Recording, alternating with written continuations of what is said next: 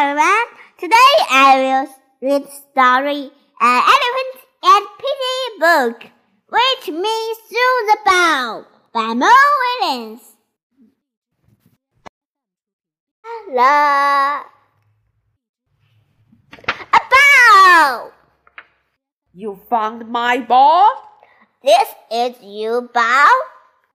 Yes, I threw it from way over there. You threw this ball from way over there. I am very good at throwing. Wow.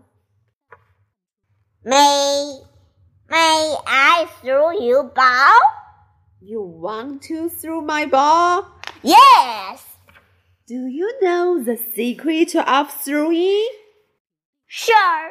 I I have fun. Fun? Throwing this ball is not easy. It takes skill. It takes practice. It takes skill and practice. I worked very hard to learn how to throw a ball. Very hard. Good it. May I try now? Yes. Maybe one day you can throw like me, but Stand back! The pig throwing! flip, plop. Plop. How now about that? I threw the ball so far. You can't. You not even see it. Whoa, whoa! Who jacks? The pig jacks. Call me Super Pig. We with our my arm with my arm of power. Ha! Uh, Piggie, Need to need to throw a ball. Here is a pig to cow. Piggie. You man super pig, right? Super Pig, I can see your ball. Back here. Do you know what this means? I threw the ball all the way around a world.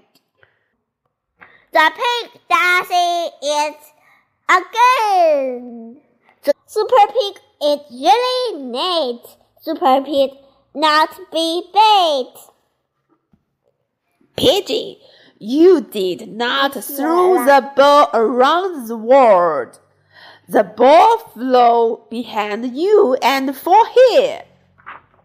And that is not very far, not very far at all. You did right. You are right, Gerald. I did not really throw the ball very far, but head far. La la la. Ah, Flea. Wow, yes, yes, I rock. Goodbye, everyone. Tomorrow I will read the story. Frog.